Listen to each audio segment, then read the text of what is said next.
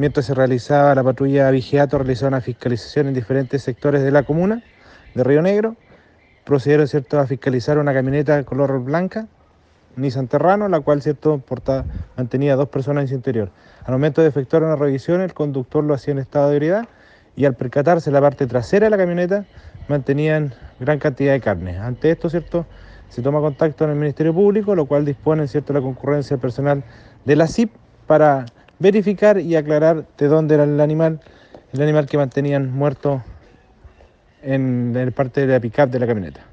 Ante esto, ¿cierto?, se procedió alrededor de las 9.40 horas la detención de dos personas por el delito de matadero clandestino, lo cual se decomisó la camioneta.